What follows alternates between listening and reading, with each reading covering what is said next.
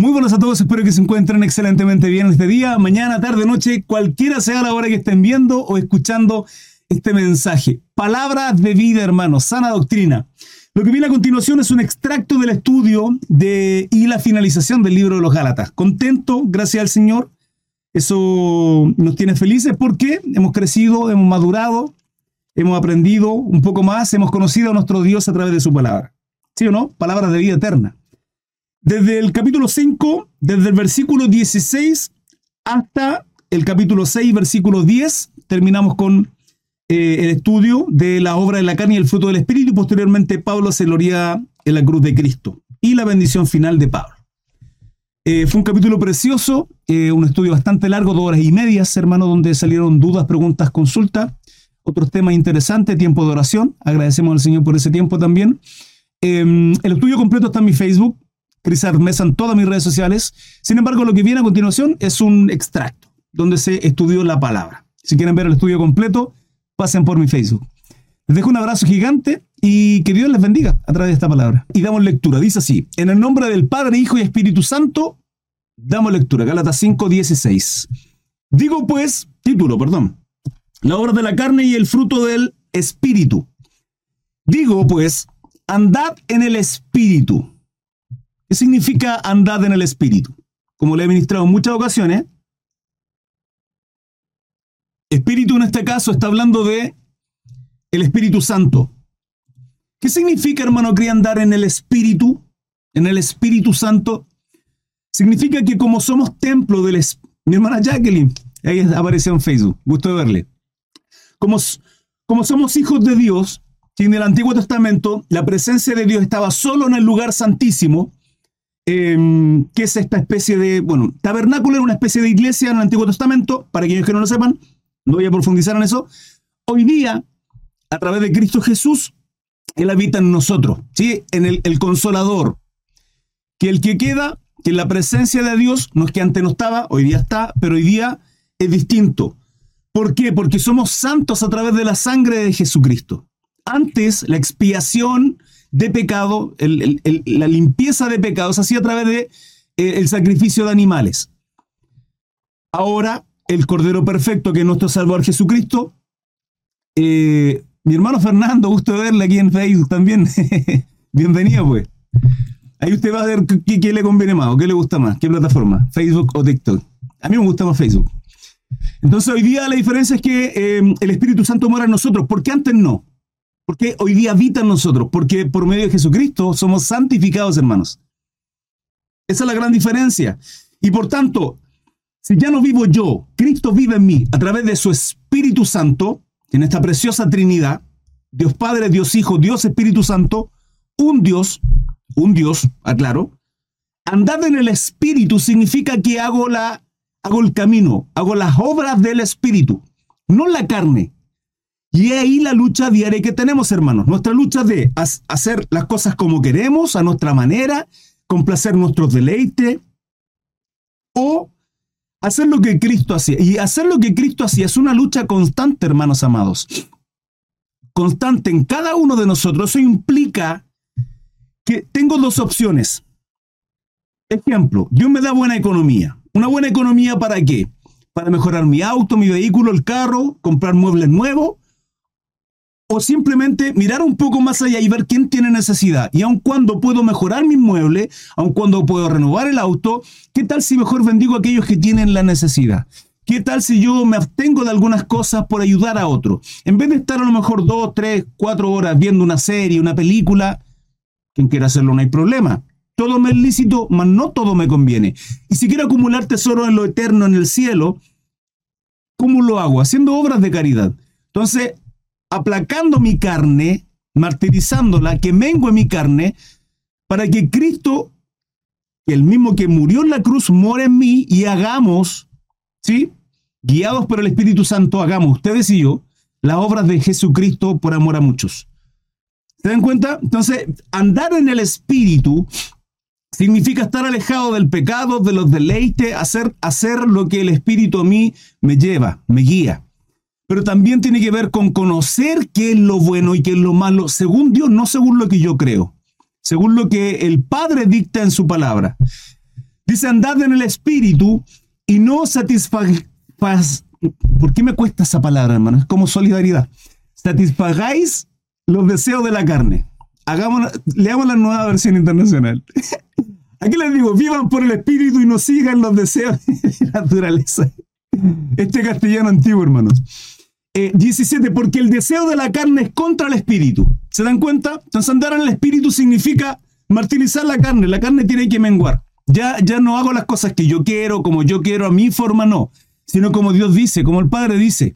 Y eso significa sacrificar mi tiempo, sacrificar mi economía, sacrificar mis deleites, mis placeres, sacrificar a lo mejor, tengo para comprarme una zapatilla, unos zapatos, 50, 60 mil pesos. Un ejemplo, hermano, yo no sé qué, qué calzado se compraron ustedes. En vez de comprarme unos de 40, 50, 60 mil pesos, si me compro unos de 30 y esos 30 se los ofrendo al Señor a alguien que lo necesite. Puede ser e idealmente dentro de la congregación o alguien necesitado, hermano. ¿Se dan cuenta?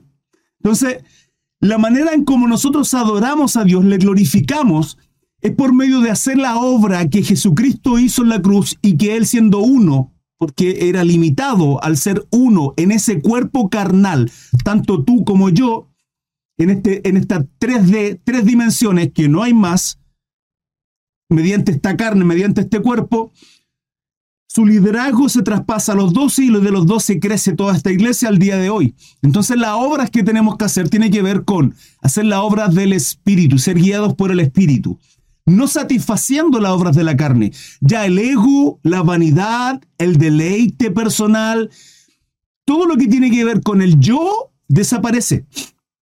Debería desaparecer en cada uno de nosotros, en ustedes y en mí. Debiese ser así, mis hermanos. Si ya no vivo yo, Cristo vive en mí, ¿qué significa eso? Ya no hago las cosas para mí. Cristo no lo hizo para él en la cruz, porque él fue justo. Pero aún así tomó el juicio, tomó, pagó, pagó la deuda por ti y por mí. Porque el deseo de la carne es contra el espíritu. Lo leímos también en Romanos. Pablo podía, podía haberse jactado, podía haber hecho, tenía libertad para hacer ciertas cosas y se abstenía por amor a los débiles, a los chiquititos. No puede haber egoísmo en nosotros, hermanos, cuando por causa de la inmadurez de algunos hermanos, por causa de la ignorancia de algunos hermanos, nosotros sigamos haciendo las cosas porque nuestra conciencia está limpia y puede estar limpia. Pero hay hermanos que tienen problemas. Bajemos, menguemos, ayudémosle, soportemos las debilidades de los débiles. Porque el deseo de la carne es contra el Espíritu, este Espíritu Santo. Y el del Espíritu es contra la carne nos van de la mano, hermanos. Y estos se ponen entre sí para que no hagáis lo que quisierais. 18. Pero si sois guiados por el Espíritu, se dan cuenta que podemos ser guiados por el Espíritu. No estáis bajo la ley. Volvemos nuevamente al, al, al punto central de esta carta en Gálatas. El problema es la religiosidad. El problema es volver a ser justo delante de Dios con por las obras de la ley, que tiene que ver con la circuncisión y todo lo que ya hemos estudiado anteriormente. Y manifiestas son las obras de la carne, que son, aquí afirmémonos, afirmémonos todos hermanos, ¿les parece? Y no va a escapar nadie. Nadie. Adulterio. Fornicación, Adulterio y fornicación. Miren, los títulos que vienen aquí a continuación, que adulterio, fornicación, inmundicia, lascivia, tienen que ver con un desorden en el área sexual. Adulterio aquel que se acuesta con otra persona que no es su esposo o esposa. Fornicación es aquel que se acuesta o tiene relaciones prematrimoniales, vale decir, no con su esposo o su esposa, una persona que no está casada y tiene relaciones con otra persona, constante. Si es su caso y conocía hacia el Señor, regularice su situación. Porque entiendo que si está teniendo relaciones íntimas con su pareja, quien sea, asumo que usted le ama, porque no, está haciendo nada por nada, hermano. ¿Sí? Eh, entendiendo que usted es cristiano. Si usted no es cristiano, quiero que sepa que Dios nos... Y se habían, se habían dado cuenta de esto, de que está la dirección del Espíritu y debemos ser dirigidos por el Espíritu Santo y, y las obras de la carne que son los deleites generalmente, no son permitidos porque no se, contraponen una cosa con la otra. Pero fíjense que Dios aprueba uno de los deleites del hombre, hombre, digo, mujeres y hombres, ustedes y yo, hermanos, que es la relación sexual, pero dentro del matrimonio. Y no hay límites. ¿En términos de qué? Al esposo le dice, el cuerpo de tu esposa te pertenece, y a la esposa le dice, el cuerpo de tu esposo te pertenece. No nos podemos negar, hermanos. Tenemos que ser materia dispuesta en estricto rigor. Para mi esposa, para mi esposo. ¿Por qué? Porque en el, en el Edén, hermanos, cuando Dios crea a Adán y Eva, Dios deposita autoridad, su autoridad y poder sobre esa relación maravillosa. El matrimonio es un, es un organismo donde no es cosa de dos, donde dos son uno, pero a la vez uno en todo término de cosa, en todo término, hermanos, ocurren cosas espirituales tremendas que ni siquiera somos capaces de comprenderlas nosotros.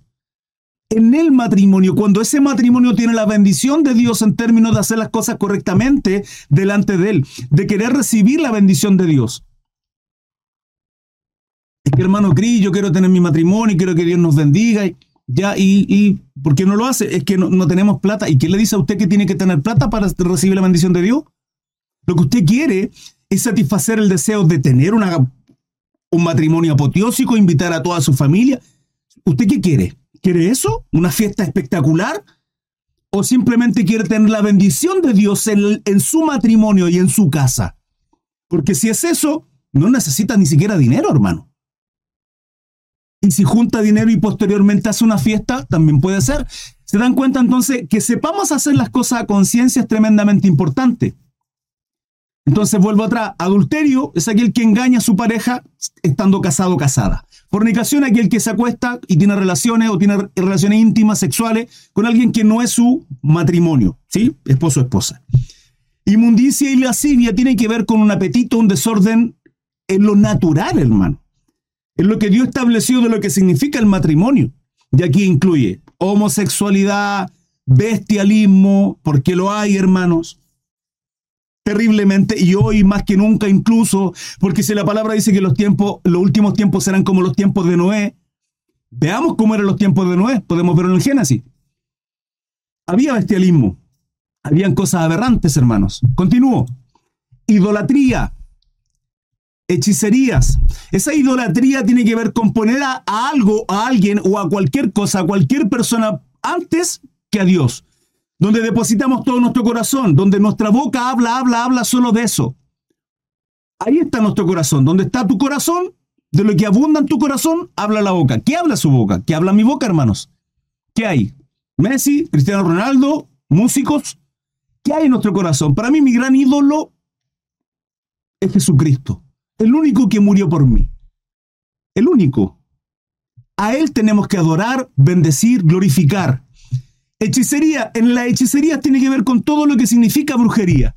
Y en esto además se incluye la astrología, no astronomía, que es muy diferente.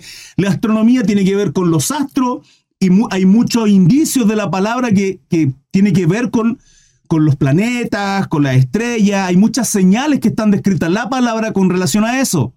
Sin ir más lejos, en Apocalipsis habla de una mujer con la luna en sus pies. Eso tiene que ver con astronomía. Pero la astrología, la lectura del tarot,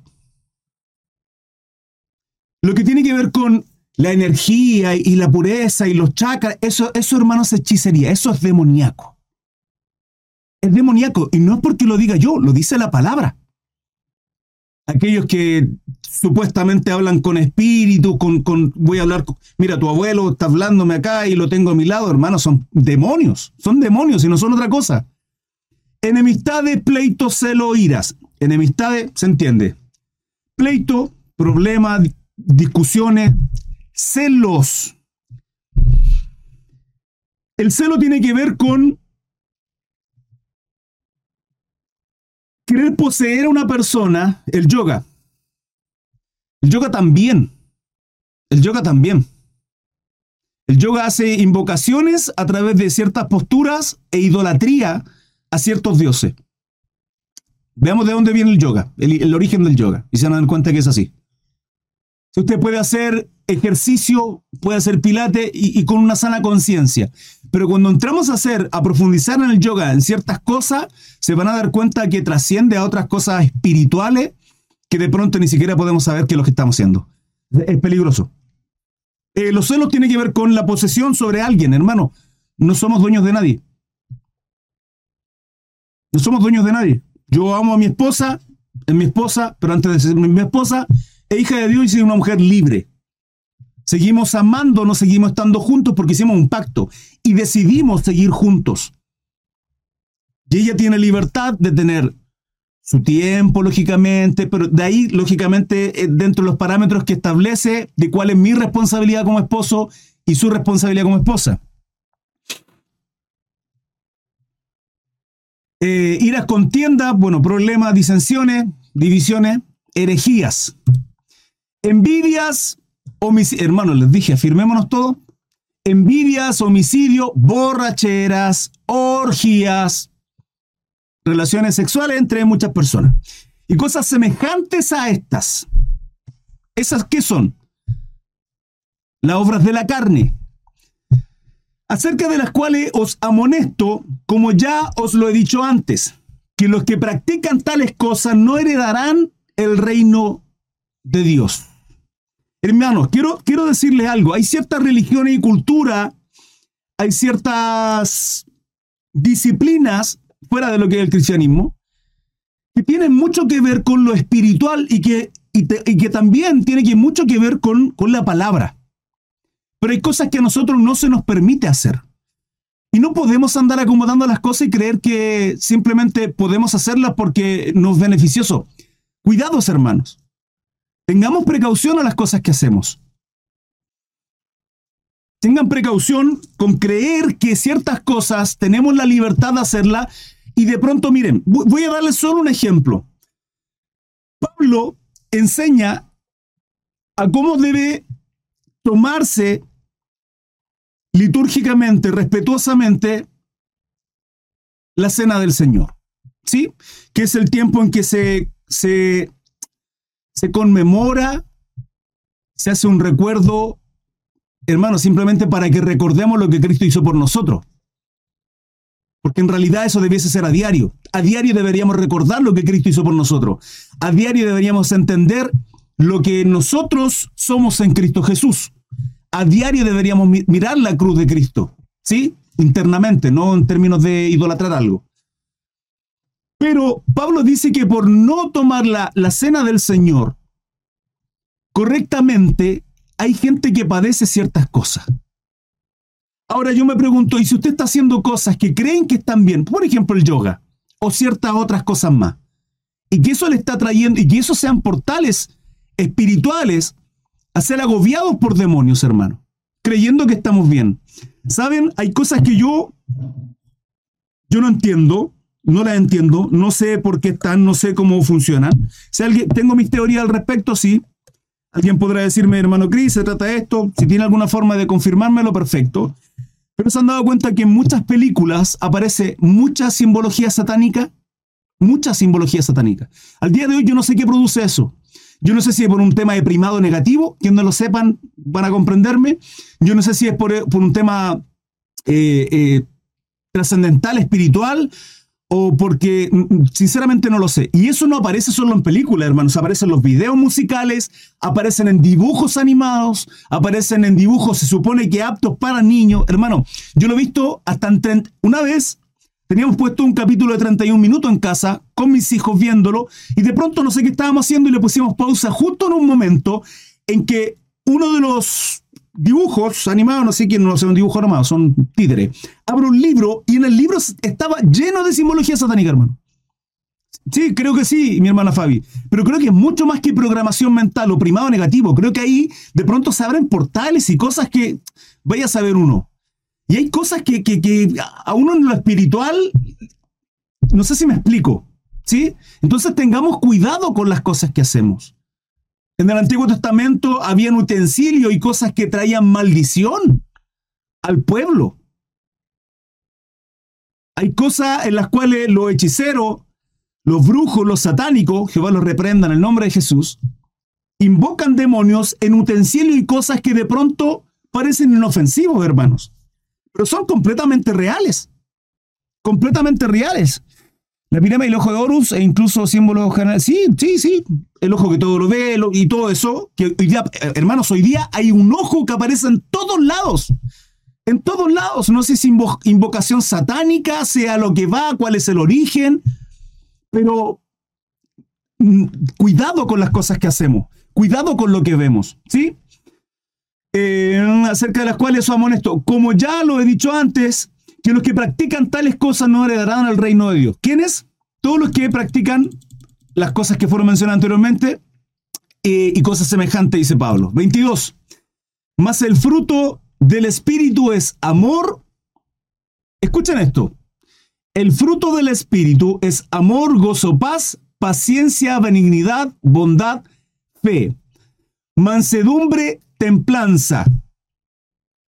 Ahora, estos no son frutos. Esto es el fruto, más el fruto del Espíritu.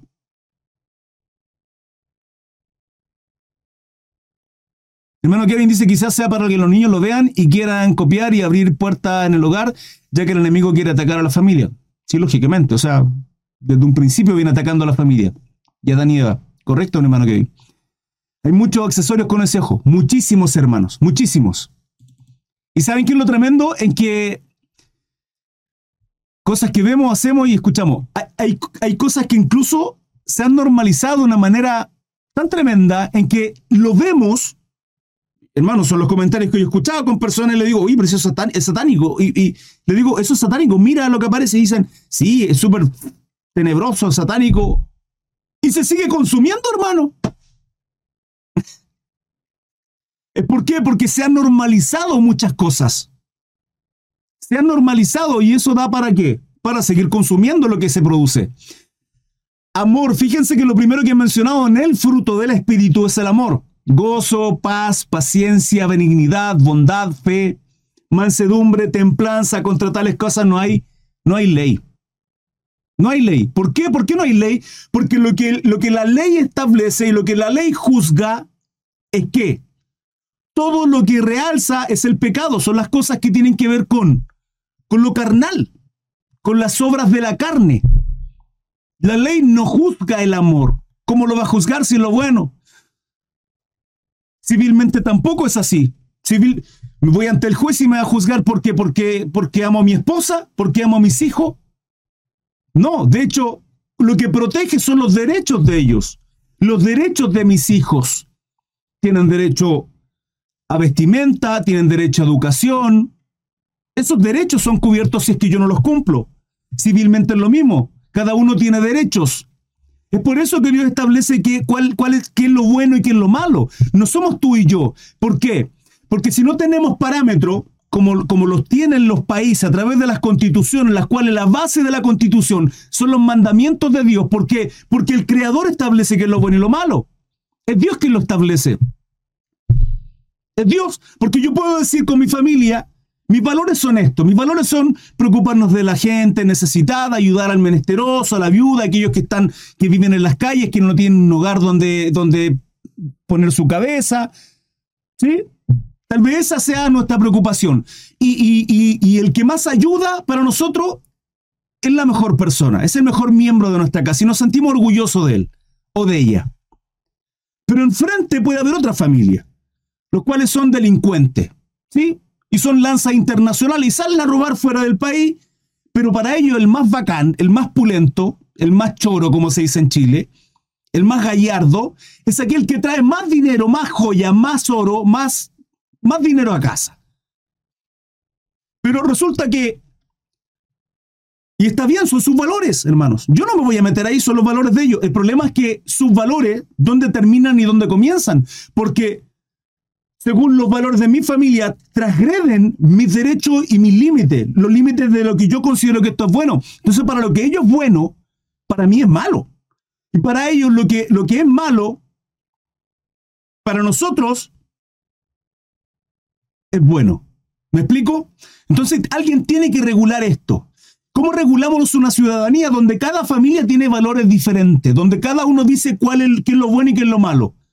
¿Cuáles son los parámetros? Y los parámetros para regular una ciudadanía y, comenzar a hacer política son los mandamientos de Dios, porque el Creador pone los límites. Es Dios quien puso los límites de lo que es bueno y es malo. Por eso las constituciones están en base a los mandamientos. Por eso cuando vas a juicio y estás delante de un juez, pones la, palabra, la mano en la palabra, en la Biblia, y declaran y juran delante de la presencia de Dios. Pero hoy día, ¿qué se está haciendo? Se está cambiando todo eso, hermanos. Todo eso y la constitución están haciendo qué? Están dejando fuera la ordenanza, los mandatos, los mandamientos, los parámetros de Dios por moralidad. Entonces están diciéndole a todo lo que es malo y que ha sido malo durante desde el principio, le están llamando bueno y a todo lo que es bueno le están llamando malo. Lo dice la palabra y que ocurrirá en los últimos tiempos. Yo no sé qué le pasa a mí.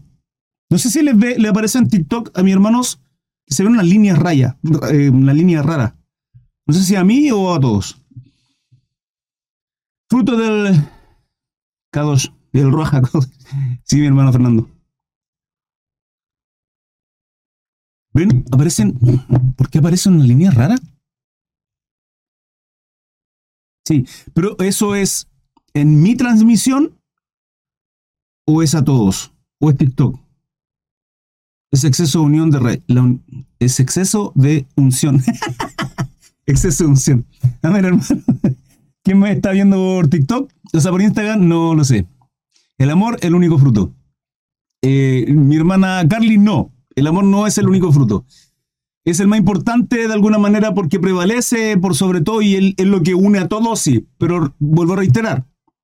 El fruto del Espíritu, amor, gozo, paz, paciencia, benignidad, bondad, fe, mansedumbre, templanza.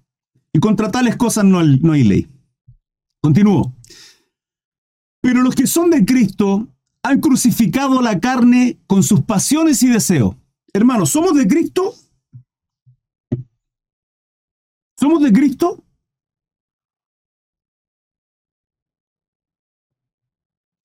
Y si somos de Cristo, crucificamos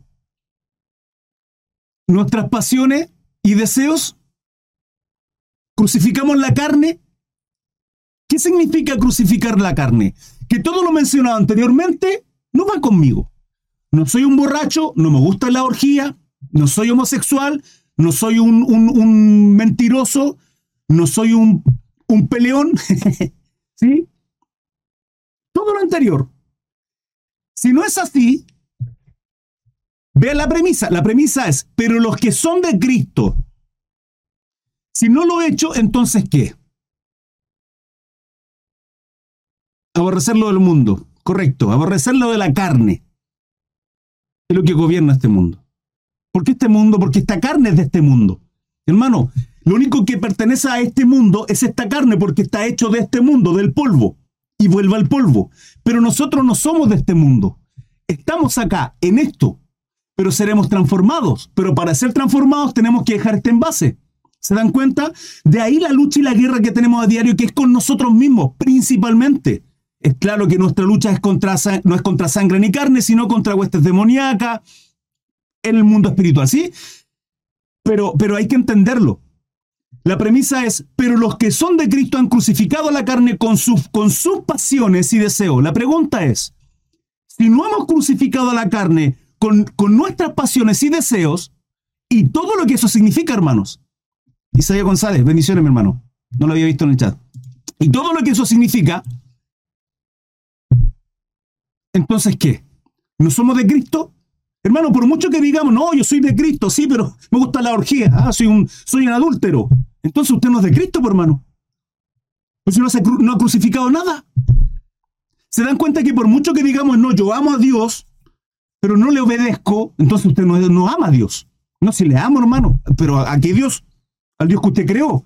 Porque el Dios que yo conozco y bíblico, Jehová de los ejércitos, Yahweh, ¿Qué dice? Esto es, palabra de, esto es de Dios, hermano. Esto es el cielo abriéndose y hablándonos Dios. Ah, hermano, sí es Pablo, sí, Pablo. Como instrumento simplemente por medio del Espíritu Santo. Es el Espíritu Santo hablando a través de un hombre como Pablo. Y es completamente congruente con toda la palabra, hermano. Toda la palabra es perfecta. Entonces no podemos acá sacar, poner lo que nos conviene, lo que no nos conviene. No, es que a veces me tomo unos tres, hermano, los fines de semana, una vez al mes, una vez al año, me emborracho. Cuidado con lo que hacemos, hermano. Sé que tenemos pecado diario. Sé que nuestra lucha es a diario. Hermano, usted no peca hermano. Si le contaras, si pudiera verlo en un televisor, le mostrara en video mis pensamientos, saldríamos arrancando. Yo no, no, no tendría ni cara para hacer lo que hago, hermano. Entonces, ¿tenemos lucha a diario? Sí. Pero no podemos perseverar en el pecado. Y la palabra es clara en ello. Y si hoy día somos conscientes de cuáles son las cosas que estamos obrando mal y Dios viene tratando con nosotros, ¿qué tenemos que hacer? Crucificar nuestra carne, todos los deseos y pasiones, todo lo que tiene que ver con las obras de la carne. Pero miren lo que pasa. ¿Qué pasa si vivimos por el Espíritu? Si vivimos por el Espíritu, andemos también por el Espíritu. Si vivimos por el Espíritu, significa que si somos de Cristo, si Cristo mora en nuestros corazones, entonces andemos no por la carne, sino andemos también por el Espíritu.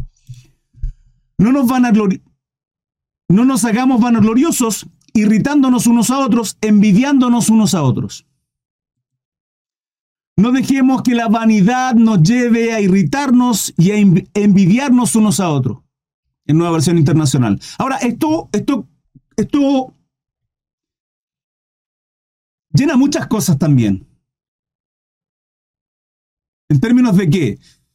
Acá habla de vanidad. Yo, eso es ego, ¿sí? Nos lleva a irritarnos. Pleitos, contiendas, disensiones, chismes, cagüín en buen chileno. Y a envidiarnos unos a otros. ¿Se acuerdan que en Corinto Pablo tenía el mismo problema y le dice a los corintios, Oye, pueden tener todos los dones espirituales, ¿sí? Hablar en lengua, profecía, todo, todo, todo, pero si no hay amor, de nada sirve. ¿Qué es el amor? Es parte del fruto del espíritu. Por lo tanto, podemos, podemos tener dones, podemos tener ministerio, podemos ser andar con una, una, aureola en la cabeza según nosotros, creer que amamos a Dios, hermanos, y andamos a barajarme la bañera todo el día orando en lengua y todo lo que ustedes quieran.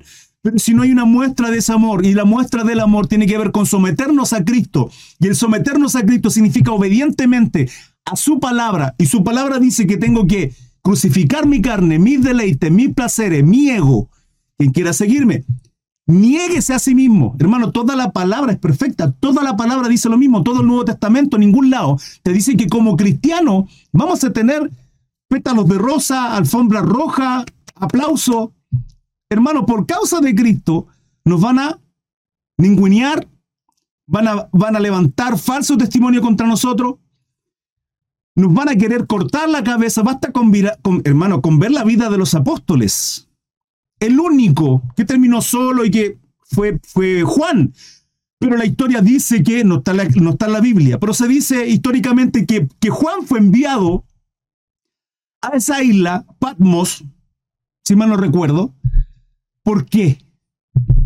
Porque al tipo lo tiraron adentro de una olla hirviendo de aceite y no le pasó nada. Hermano, qué fantástico. Y si que dígame, si yo sirvo a un Dios sobrenatural, hermano. ¿Le llama la atención eso? A mí no. ¿Qué pasó con Daniel? Tantas cosas sobrenaturales, es a ese Dios que servimos, hermano, el cual está en su beneplácito hacer obras sobrenaturales con nosotros, con nuestra economía, con las enfermedades que puedan haber, con los problemas, con, con las disensiones familiares. Dios se va a glorificar, hermano, no sé cómo. Tiene necesidad, yo también oremos al Señor y dejémosle ahí. Que haga su voluntad en cada uno de nosotros. Que Dios se glorifique en nuestros hijos, en nuestros hijos que no le sirven, que Dios se glorifique en nuestros familiares, aquellos que le oramos, le, pedimos a Dios que trabaje en sus corazones, que los quebrante, en, aquellos vecinos o amigos que deseamos en el Señor, que lleguen a los pies de Cristo, que lo conozcan como le conocemos nosotros, pero que sea Él obrando, hermanos. Nosotros no tenemos a carga, es el Espíritu Santo quien obra, pero sí nuestra responsabilidad es predicar. Nuestra responsabilidad es predicar ser un buen testimonio? ¿O nos avergonzamos? Porque si andamos en la carne, muy probablemente nos vamos a avergonzar. Muy probablemente. Continúa el 6. Desde el 1 hasta el 10. Hermanos, si alguien es sorprendido en pecado, Ustedes que son espirituales deben restaurarlo con una actitud humilde. Nueva versión internacional. Pero cuídese cada uno porque también puede ser tentado. ¿Se dan cuenta? Esto es Mateo 18, si mal no recuerdo, hermano, mi cabeza, perdón. Voy a buscarlo, voy a corroborarlo. Otro día decía Mateo 5, Mateo 5, no era Mateo 5. ¿Saben que conozco la palabra? Se me olvida dónde está. Les pido perdón por mi pésima memoria. Mateo 18, le decía el otro día a mi esposa, mi amor, me tengo que recordar palabras porque siempre las... 18, desde el 15 en adelante, Mateo 18 del 15 en adelante. ¿Qué dice acá? Hermano, si alguien es sorprendido en pecado, Reina Valera al 60, hermano, si alguno fuere sorprendido en alguna falta, vosotros que sois espirituales, restauradle con espíritu de mansedumbre, considerándote a ti mismo, no sea que tú también seas tentado. Hermano Cris, ¿por qué menciona Mateo 18, 15? Simple. Porque ahí establece que nosotros podemos juzgar, hermano, como espirituales, como hijos de Dios, debemos juzgarlo todo, incluyendo a nuestro pastor, a nuestros líderes.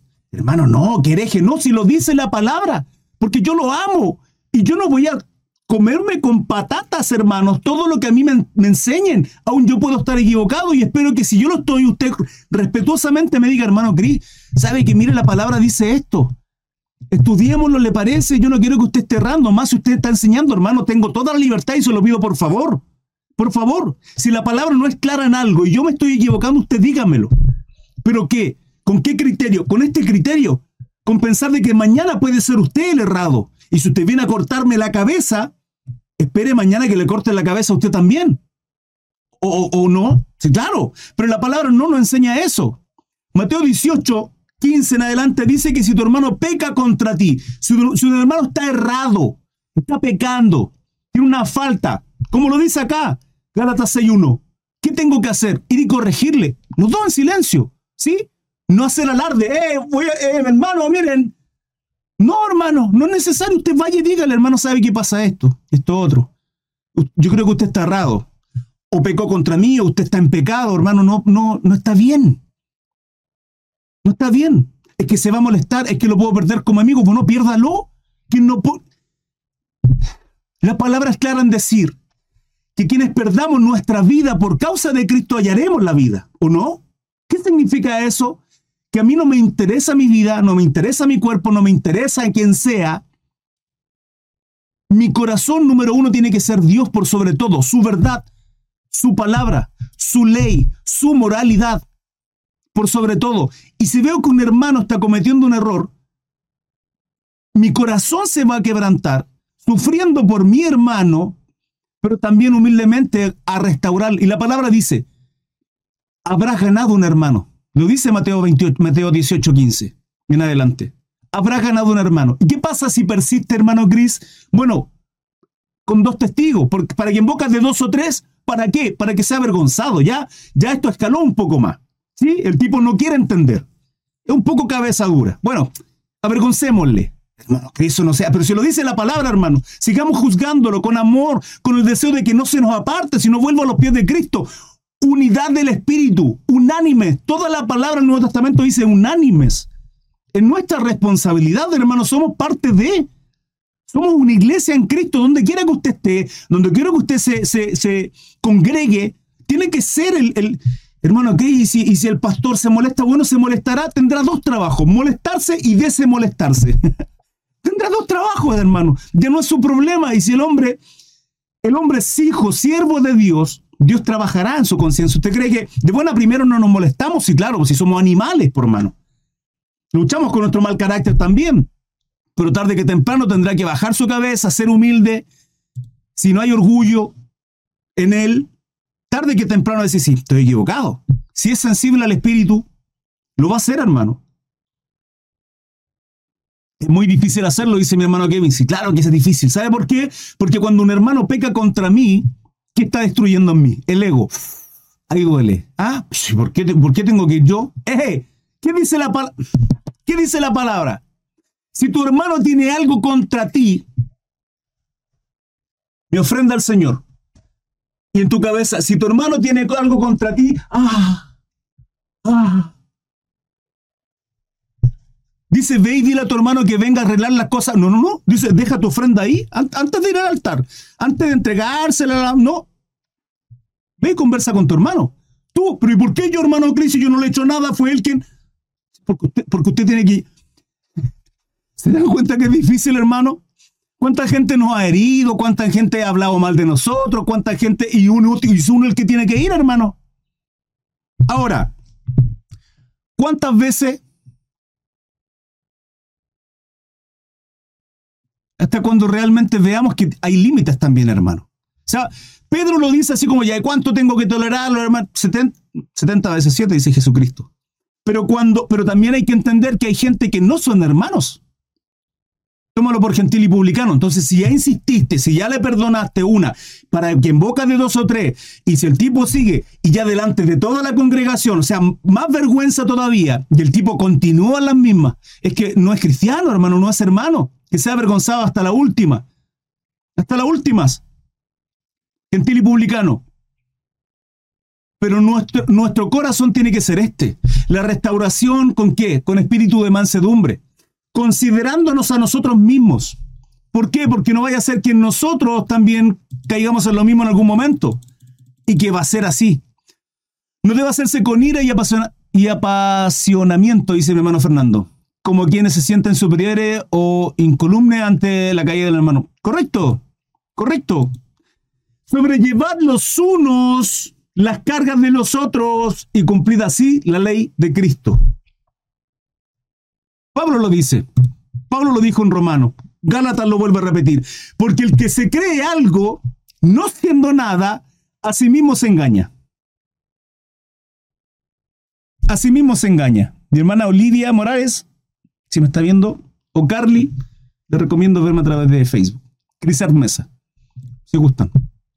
Y aquellos que me están viendo a través de mi Facebook personal, también les doy la más cordial bienvenida a través de Cris Mesa. ¿Qué le pasó a esto? Hermanos, no sé qué le pasa a esto, pero se ven unas... No les quiero ni decir lo que acaba de pasar en TikTok. ¿Se acuerdan cuando, cuando éramos pequeños? ya eso de las 2, 3 de la mañana aparecían solo líneas en el televisor. es el cable, parece, lo vi. Acabo de sacar el cable del cargador. ¿Habrá sido eso? Puede ser. No sé. No sé qué era, hermano. es muy extraño. Em, ah, eh, mis hermanos, amigos, familia, gente que me esté viendo a través de mi Facebook personal, Christopher Mesa Sepúlveda, le recomiendo verme a través de Crisart Mesa. Mi hermano Olivia Morales, bendiciones, cariño, gusto verla acá en Facebook. Hermano, siempre conéctense en Facebook, es mucho mejor. Además que en TikTok lo veo súper chiquitita la letra y lejos. Si no tenemos amor, no puede venir el resto, dice mi hermana Carly. ¿Correcto? Em, le recomiendo verme a través de mi Facebook personal, Crisar Mesa, porque se ve la, palabra de Dios y porque puedo verle en el chat. Em, en mi Facebook personal, Christopher Mesa Sepúlveda, no tengo el chat disponible todo el rato. Eso, hermanito. Porque el que se cree algo no siendo nada, a sí mismo se engaña. A sí mismo se engaña. Así que cada uno someta a prueba su propia obra sea, todo lo que hacemos, juzguemos nuestras obras. Eso está diciendo Pablo. Y entonces tendrá motivo de gloriarse solo respecto de sí mismo y no en otro. ¿Se han dado cuenta que hay gente que opaca la luz de otro para que su luz brille? Miren, ¿saben cómo saber cuando alguien tiene mucho ego o cuando nosotros tenemos mucho ego? Cuando en una reunión familiar, de amigos, lo que sea, alguien está contando una historia. ¿Sí? Oye, mira acá la cuestión, el otro día, el otro día. Oye, sí, mira, yo el otro día y ese yo. Ok, me cambié, dice Carla Fernanda. Bienvenida en Facebook. Es mucho mejor, le agradezco, mi hermana Carla. se va a dar cuenta que es mucho mejor acá en Facebook. Entonces, cuando salta alguien, dice, oye, es que el yo, ese yo es demasiado ego, porque, es porque algo tenemos que trabajar ahí. Y hermano, si no lo trabajamos nosotros, si no lo, si no lo trabajamos nosotros, lo va a trabajar Dios. Y tal vez vamos a pasar vergüenza, hermanos. Vamos a pasar vergüenza porque Dios tiene que tratar con nosotros. ¿Y saben qué? El crecimiento de nuestro, el crecimiento, el fruto del espíritu, yoyoísmo, correcto. Amor, templanza, paciencia, hermano, todos, todo, todo eso que, que significa el fruto del espíritu. ¿Sabe cuándo nace? ¿Sabe cuándo crece en cada uno de nosotros? A través del dolor, del sufrimiento y el quebranto. ¿Al qué? Al yo. ¿Cómo yo puedo ser misericordioso con otro? Entendiendo que cuando yo estuve mal, necesité a alguien. Y tal vez no tuve a nadie. Y hoy entiendo que Dios estuvo conmigo. Y tal vez alguien me ayudó. Salió mi encuentro, a mi socorro. Tal vez no puedo devolverle esa mano a él, a ella, pero sí se la puedo devolver a otro. ¿Acaso eso no es misericordia? Amor, lo mismo. Paciencia, lo mismo. ¿Cómo, cómo entendemos, cómo crecemos, cómo maduramos aquel fruto? En dolor, hermano. Generalmente en dolor. Y fíjense que si la palabra nos dice que somos árboles y por sus frutos nos conoceremos, el fruto, el mejor fruto de un árbol frutal, va a salir a raíz de qué? De podar aquellas ramas que, que están drenando la energía para que esa energía del árbol salga al fruto. ¿Se han dado cuenta que cuando uno va de viaje y ve las viñas, vale decir de uva, eh, ¿sí? Son chiquititos, son todos bajitos, todos pachachitos. ¿Por qué no son los parrones grandes y frondosos? Porque es pérdida de energía. Entonces cuando cultivan y hacen esta, estas viñas, lo que logran es que todos los nutrientes de la tierra suba y se vaya al fruto. Por eso hay una poda constante de todas esas ramas que drenan la energía y que el árbol cuando absorbe esa energía se le dé al fruto. Hermano, bienvenido mi hermano Carlos, gusto verle. La pregunta entonces es, escúchenme, ¿qué tenemos que podar nosotros? Nuestra carne. Hay cosas, hay personas, hay cosas que estamos haciendo hay ojo que tal vez que tengamos que arrancar, porque si no nos vamos a ir al infierno. Y la palabra estará en eso. Mejor entrar manco, sin un ojo menos, hermano, todo así tuerto y maltrecho en este camino, sin nadie al lado. Dios sabrá, pero con Cristo en nuestros corazones. Pero si hay alguien que me esté llevando al mal camino, si hay algo que me esté haciendo pecar, si hay algo que está drenando mi energía y no estoy dando buen fruto, algo está ocurriendo. Entonces, ¿qué hacemos? Así que cada uno someta a prueba su propia obra. Juzguemos las cosas que hacemos. Se los dije ayer. Juzguemos no solo por lo que hacemos, sino por qué, qué nos motiva a hacer lo que hacemos. ¿Lo hacemos por ego, en la carne, o lo hacemos por amor? Hay una línea muy delgada en ello, que de pronto es difícil, es difícil discernir si lo hacemos por ego, en la carne, o las obras buenas, porque podemos hacer obras buenas en la carne y por ego, o lo hacemos por amor, sinceramente, y gratitud a Cristo. Y Pablo acá nos enseña, cada uno someta a prueba su propia obra y entonces tendrá motivo de gloriarse, pero solo respecto a sí mismo y no en otro. Porque cada uno llevará su propia carga y esa propia carga también implica su propia madurez, su propio crecimiento. Hermano, la parábola de los talentos también establece que hay un crecimiento al 30, al 60 y al 100. No todos no todos maduran así de rápido, no todos tienen el mismo ritmo. Y si hay algunos que van poquito a poquito, aquellos que tenemos más madurez, ¿sí? Somos más espirituales, aguantemos las cargas. Mostremos que realmente lo que hacemos es amarles llevando sus cargas, tolerando su inmadurez. Pablo lo hizo. Le hablaba con tanto amor y cariño a Corinto, una iglesia súper inmadura. Hermana Cecilia Campo dice, hola hermano, no la había visto, hermana Cecilia. Bienvenida. Eh, hermano, me encanta el estudio, muy claro y fácil de entender. Qué bueno, me alegro. Me alegro. Que Dios habla a su corazón, mi hermana Cecilia. Cada uno llevará su propia carga. 6.6. El que es enseñado en la palabra, haga partícipe de toda cosa buena al que lo instruye. Por eso yo digo Aquí, hermano, aquí pueden pensar, mi hermano Cristo puede estar equivocado. Es lo que yo pienso. No, no, no es así. La palabra no lo dice. Este es un pensamiento mío. Paréntesis, negrita, cursiva, subrayado, destáquenlo como quieran. Esto es opinión del Cris. Yo creo que Pablo estaba errado. Yo. ¿Ya? No me llamen hereje, por favor. Puedo estar equivocado en lo que yo pienso, pero ¿por qué? Y le he ministrado el por qué. El que es enseñado en la palabra, haga partícipe de toda cosa buena al que le instruye. Pablo en todas las iglesias que ministró, a todas las que predicaba, a todas las que enseñaba, le ofrendaban. Nunca pidió diezmo, ofrendó. ¿sí? Y recibía buena ofrenda. En algunas ocasiones tenía bastante, y él lo dice. En otras ocasiones, hermano, no tenía nada. Pero en todas glorificaba, bendecía y trabajaba por causa de el Evangelio. De aquel que único digno de adoración, glorificación, y que nuestra vida tiene que ser Él, Cristo Jesús.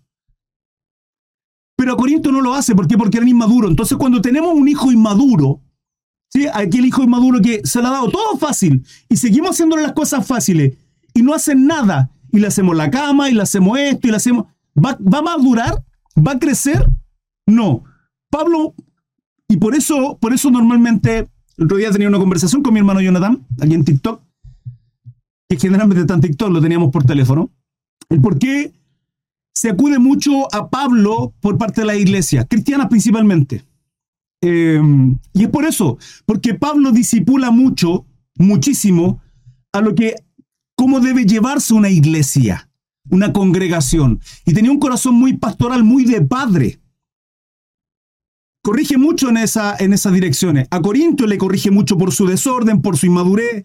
Y una de las cosas que tenía que haber corregido era exigirle lo que él tenía por derecho, hermano exigirle ante la necesidad económica que él tenía, porque la tenía, hermano. La tenía, el sustento, los viajes que hacía, las ofrendas que llevaba a los necesitados, la ofrenda que estaba recaudando en el tercer viaje yendo a Jerusalén, poniendo su propia cabeza para que, hermano, lo que le iba a pasar, que hasta en profecía se lo dijeron. Hasta en profecía. Y él aún así vivió por el Evangelio y, su cuerpo, su vida era nada. Así la consideró. Entonces Pablo acá lo dice. ¿A quién? A Gálatas. Hermano Pablo, ¿por qué no le enseñó a Corinto lo mismo? No creí, hay razones. Sí lo sé, mi hermano, sí lo sé. Pero eso pasa cuando tenemos hijos inmaduros, porfiados. Siempre digo lo mismo. El problema no son los hijos, el problema somos los padres. Por eso cuando dice, no, esta, y escucho de pronto a gente adulta decir, esta generación, sí, esta generación la criaron ustedes. Esta generación es lo que es gracias a ustedes, padres, abuelos, quienes sean para atrás esta generación es lo que es porque ustedes crearon esta generación. O sea, no se crió solo esta generación. Lo que somos es gracias a qué. Hermano, yo no hubiese sido cristiano, no estaría simplemente porque vi el ejemplo y la obra maravillosa, redentora, transformadora en la, vida y persona de mi querida madre. Está aquí en el chat, lo he dicho. Para mí es un milagro, no solo en ella, en otras cosas, en otras personas incluso. Ella me dio la mejor herencia que pudo haberme dado. La, la más maravillosa, que es el amor y el temor a Dios. Es ella, hermano. Nadie más. De ahí fui creciendo, de ahí muchos fueron aportando. Después, sí, también. Pero es eso. ¿Cuál es nuestra herencia a nuestros hijos? El padre, padres, instruye al niño en su camino, para que cuando sea grande, adulto, cuando tome decisiones, cuando diga, a ver, ¿qué hago? No se aparte de él. Ingeniero, sé el mejor ingeniero y glorifica a Dios como ingeniero. Abogado, sé abogado, sé justo, recto y glorifica a Dios en cada uno de tus casos. No seas trucho. Médico, que Dios use tus manos como instrumento para glorificarse. Y cuando el resto de médicos diga no, tú digas no, esto es imposible. La ciencia dice no. Pero yo sirvo a un Dios sobrenatural, un Dios que hace milagros. Amén. Lo que el bisturí no puede hacer, lo hace el Espíritu Santo. Glorifiquemos a Dios en cada una de nuestras cosas en cada uno de nuestros roles. Estudias, trabaja en casa, dueña de casa, la labor más difícil de hacer, tolerar a todos los inmaduros que somos muchas veces y hombre torpe que somos.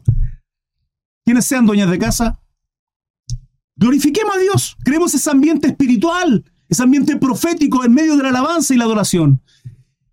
Pero el que es enseñado en la palabra haga partícipe de toda cosa buena el que lo instruye. Pablo les dice, oye, es mucha cosa que yo tenga que recibir lo material si yo les doy todo lo espiritual? Le dice Pablo. ¿Ante qué? Ante la necesidad.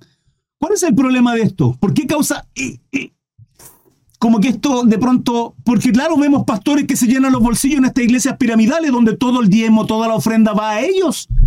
Hermano, y cambian auto, y tienen, tienen casa en playa, tienen tremendas casas preciosas, ¿Hay algún problema en eso? No, no hay, o sea, el obrero es digno de su salario y están trabajando, hermano. Hacen labor de psicólogo, hacen labores sociales, instruyen, corrigen, hacen labor de padres a una congregación. Sí, está bien.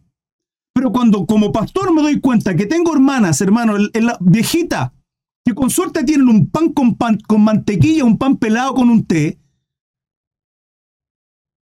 ¿Son malos ejemplos, hermanos? ¿Y eso, eso es lo que hace un cristiano? No.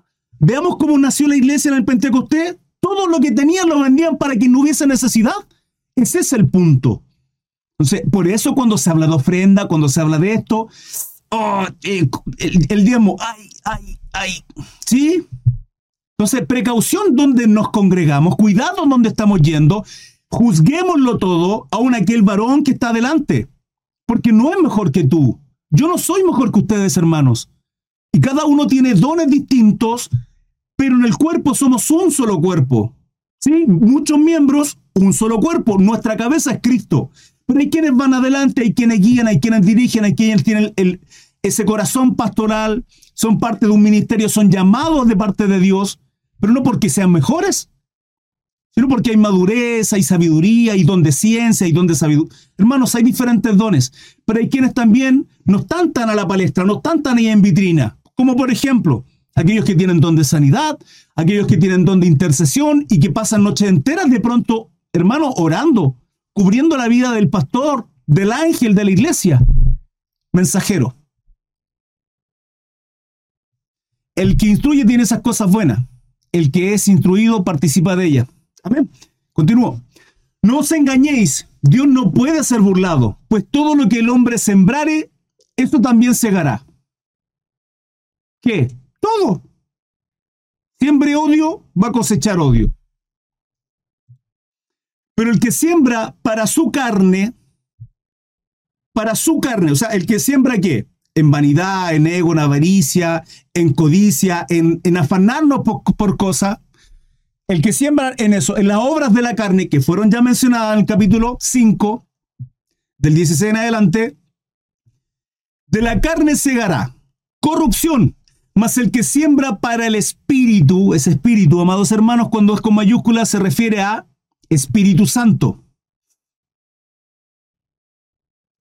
El Espíritu segará vida eterna. Por eso la palabra dice que no podemos poner la mirada en las cosas terrenales. ¿Somos de este mundo? Pues no. Participamos, andamos acá, pero no somos de este mundo. Por eso el otro día les decía, somos extraterrestres. este cuerpo va a llegar acá, va a morir, los gusanos se lo van a comer, y por lo feo que somos hasta ganas acá. vomiten, hermano. Pero vamos a ser transformados, dice la palabra. Ya lo estudiaremos en Tesalonicense.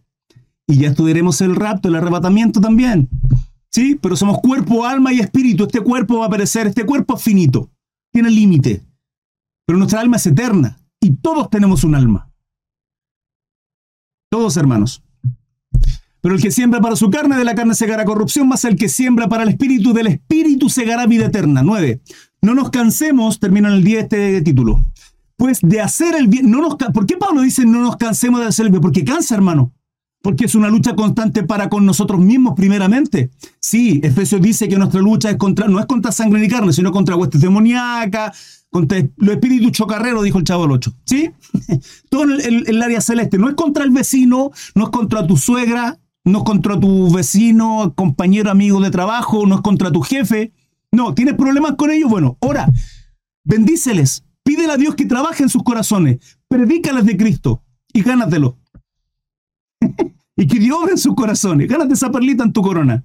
Se decían así los antiguos cristianos. Ahí ganemos la lucha.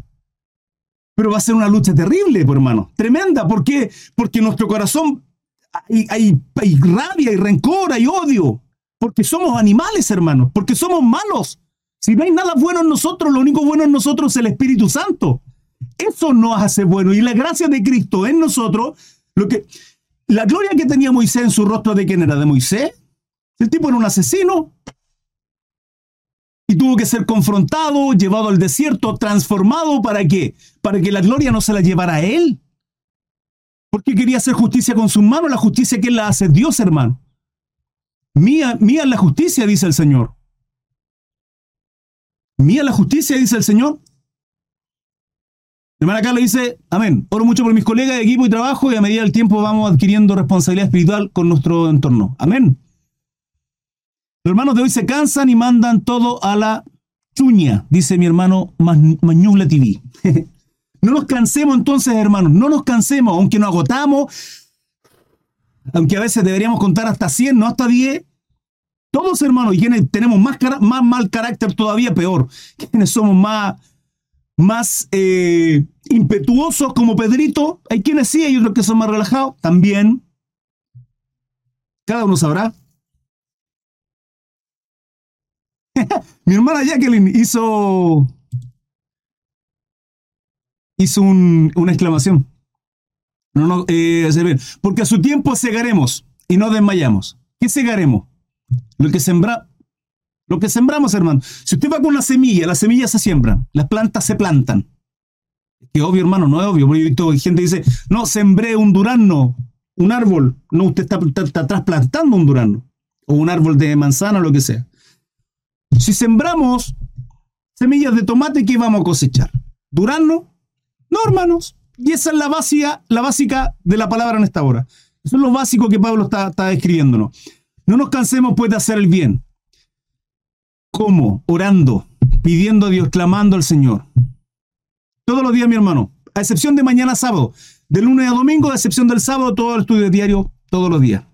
Ya les doy información. Permítame terminar con este versículo 10. Terminamos el título. Así que según tengamos oportunidad, hagamos bien a todos y mayormente a los de la familia de la fe. Hermanos, paréntesis acá. ¿Y qué tiene que ver con esto? Tenemos que hacer bien para con todos. Sí, primeramente y lógicamente el cuerpo de Cristo. Sí, los que somos cristianos. Pero eso no significa cerrarnos entre cuatro paredes y ser hipócrita y ser cristiano con los cristianos y con el resto ser animales. No, hermanos, tenemos que abarcar a aquellos también. Por eso Pablo dice, tengamos la mientras tengamos la oportunidad, hagamos bien a todos. Y cuando aquí dice mayormente a los de la familia de la fe, quiero darle un consejo. ¿Se han dado cuenta cómo el pueblo judío crece económicamente? Y donde van los, van, van los judíos, ¡pum! No, una cuestión impresionante, porque son súper aclanados, son súper cerrados en ese sentido. ¿Por qué? Porque se apoyan mucho, hermanos. El pueblo cristiano, ¿qué hace? Protestante, evangélico, bautista, lo que ustedes quieran, cristiano en general. Nos dividimos y nos dividimos y nos dividimos. ¿Por qué? Por pseudas etiquetas que no sirven de nada. Hermano, ¿usted ama a Cristo? Sí. Lee la palabra, vive bajo la palabra. Sí, bueno, yo lo trato. Yo también, hermano. Bendigamos al Señor. ¿Somos hijos del mismo Padre o qué? Sí, claro.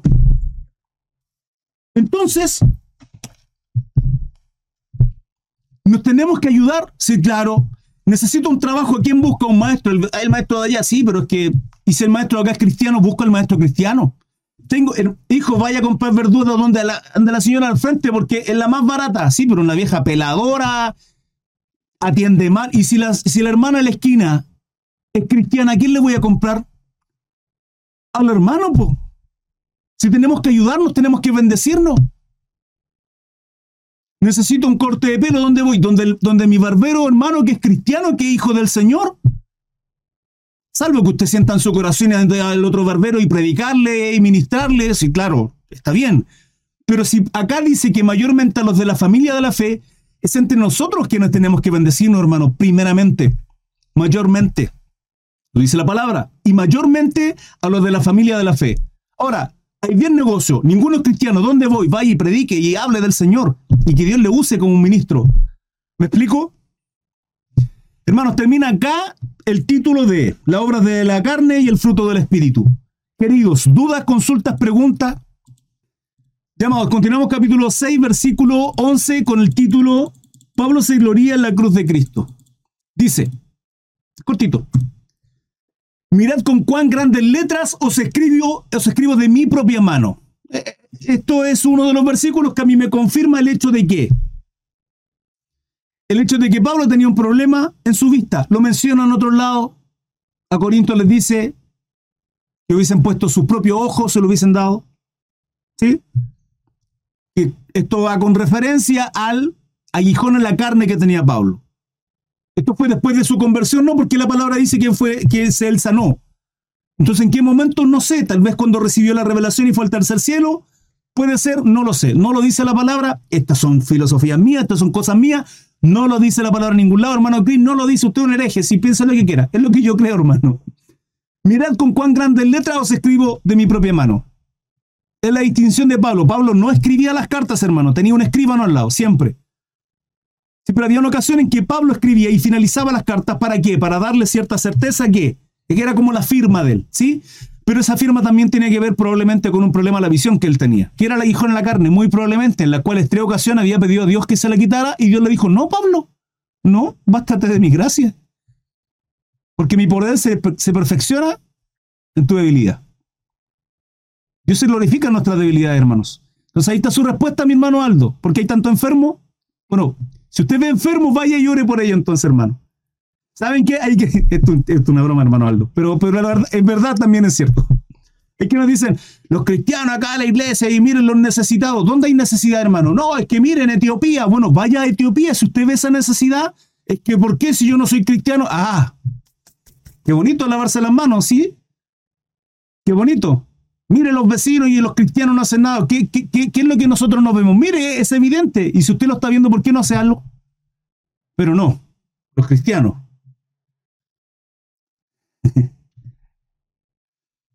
Mirad con cuán grandes letras os escribo de mi propia mano. 6.12. Todos los que quieren agradar en la carne, esto os obligan a que os circuncidéis. ¿Aló? ¿Aló?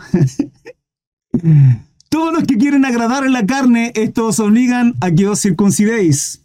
Hola. ¿Quieren ser buenos cristianos? Simplemente con esta obra paupérrima de la ley. Solamente para no padecer persecución a causa de la cruz de Cristo. Porque ni aun los mismos que se circuncidan guardan la ley. Hola. ¿Qué es el problema de la ley, hermano? Todavía no entienden. La ley fue, fue la ley para qué? ¿Para qué está? Para mostrar que somos perversos, hermano. Si somos perversos y usted quiere circuncidarse, usted quiere, usted quiere guardar Shabbat, guarde Shabbat, hermano. Vaya todos los domingos incluso, todos los domingos todos los domingos, todos los domingos a la iglesia, ¿sí? Con la Biblia bajo el brazo, peinado para el lado, como, como usted quiera, bonito, ¿ya? Arréglese bien todos los domingos. Prediquen toda la esquina. Sea el religioso más religioso que quiera. No va a ser justo así. Es por Cristo Jesús. Bautícese cuantas veces vaya al Jordán a bautizarse, hermano. Hágalo. Circuncídese. Es más, si quiere, vuélvase eunuco. Hermano, hay católicos que se abstienen de uno de los deleites que Dios nos provee. ¿Qué es qué? Tener relaciones matrimoniales, relaciones sexuales. Deseo en la carne con mi esposita y la esposita con su esposito. Dios solo aprueba, hermano, y es, un deleite en la carne, pero ¿con quién? Con mi esposa, con mi esposo, en el matrimonio. ¿Y qué viene a, ¿y hacer Satanás? a pervertir a toda esta gente y ¿qué hacen después? Las atrocidades que ha hecho la iglesia, no solo... aquí, aquí al final entramos todos, hermanos, sinceramente, todas las iglesias. Porque ni aun los mismos que se circuncidan guardan la ley, pero quieren que vosotros circuncidéis para gloriarse en vuestra carne. Pero lejos esté de mí gloriarme sino en la cruz de nuestro Señor Jesucristo, porque en el mundo me es crucificado, porque el mundo me es crucificado a mí y yo al mundo. Porque en Cristo Jesús ni la circuncisión vale nada, ni la incircuncisión, sino una nueva creación. Hermano, en Cristo somos nueva creación, nueva criatura. Las cosas viejas ya pasaron. ¿Quiere volver atrás? Vuelva atrás. Pero va a ser maldito. Lo dice la palabra hermano, yo guardo todo, ya, igual que el joven rico. ¿Ah? Guardaba todos los mandamientos, igual que Adán. Adán, ¿qué hiciste? No, yo no, he hecho nada, Señor. Nada.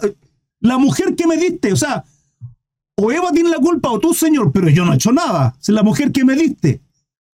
¿Qué dijo, ¿Qué dijo Eva? No, sí, Señor, perdón, fui yo. Mala mujer, mala. No, es que la serpiente, hermanos, andamos así, somos incapaces de reconocer nuestro error, nuestro pecado delante de Dios. Porque en Cristo Jesús ni la circuncisión vale nada ni la incircuncisión, sino una nueva creación. Y a todos los que anden conforme a esta nueva, a esta regla, perdón, paz y misericordia sea a ellos y a Israel de Dios. Qué precioso versículo. 17. De aquí en adelante nadie me cause molestia porque yo traigo en mi cuerpo las marcas del Señor, Jesús. ¿Qué marcas? Todos los azotes, todos los golpes, todas las cárceles, todos los naufragios. Pero además, según yo, el problema en sus ojos. Según yo, no lo dice la Biblia. Hermano, no lo dice la Biblia. Sí, no lo dice. Entonces no lo dice. Ya no se preocupe, no lo dice. No discutamos. ¿Te parece? Quedémonos con las marcas que trae Pablo en su cuerpo. Porque podemos discutir todo lo que usted quiera, hermano. Todo. No, es que sí, es que no, ya, pero ¿qué hemos hecho? ¿Ah? ¿Cuántas cárceles llevamos nosotros? ¿Cuántas persecuciones? Ninguna, hermano. Entonces no tenemos nada que discutir. Nada. Hermano, la gracia de nuestro Señor Jesucristo sea con vuestro espíritu. Amén. Estos son los parabienes, son las bendiciones que entrega Pablo. Bendiciones, bien decir, deseos de bien para Gálatas. Y así finaliza el libro de los Gálatas, hermanos. Contento, gracias por la participación de todos aquellos que fielmente están 21 a 30 todos los días en todas mis redes sociales, ya también en YouTube, eh, en vivo y en directo. Recuerden que de lunes a domingo, a excepción de los sábados, todos los días 21 a 30, 21 a 15, inicio transmisiones para compartir, darles tiempo a los hermanos que se eh, añadan a la transmisión. Simplemente eso. Sana doctrina, queridos y amados hermanos. Em, eso, les dejo un abrazo gigante. Me encantaría si me pueden dejar un like, que se suscriban a aquellos que no están suscritos. Síganme a través de redes sociales, en todas estoy como Crisar Mesa. Así, tal cual aparece acá. Un abrazo, que Dios les bendiga, que tengan un bonito día. Hasta luego. Chao, chao.